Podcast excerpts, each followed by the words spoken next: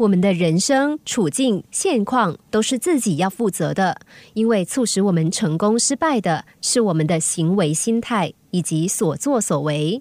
有句话说：“不要把一切视为理所当然。”它可以是“不要把我视为理所当然”，也可以是“不要把别人或是别人给予的好意视为理所当然”。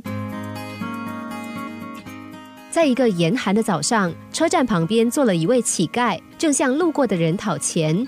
乞丐说着：“好心的大爷小姐，给我十块钱，让我吃吃饭吧。我已经好几天没有吃东西了，给我十块吧，行行好，给我十块吧。”乞讨的声音一遍又一遍的响着，却始终没有人搭理他。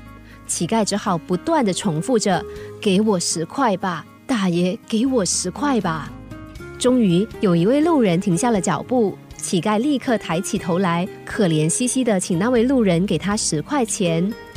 路人于是掏掏口袋，可是我只有八块钱。乞丐说：“那你就给我八块，剩下的两块先让你欠着好了。”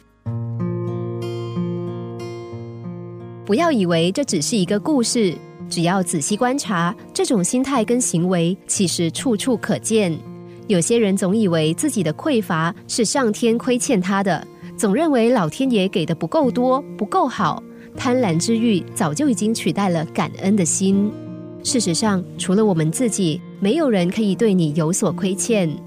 我们的人生处境现况都是自己要负责的，有谁理所当然的应该提供我们什么好处呢？有谁又理所当然的亏欠我们什么吗？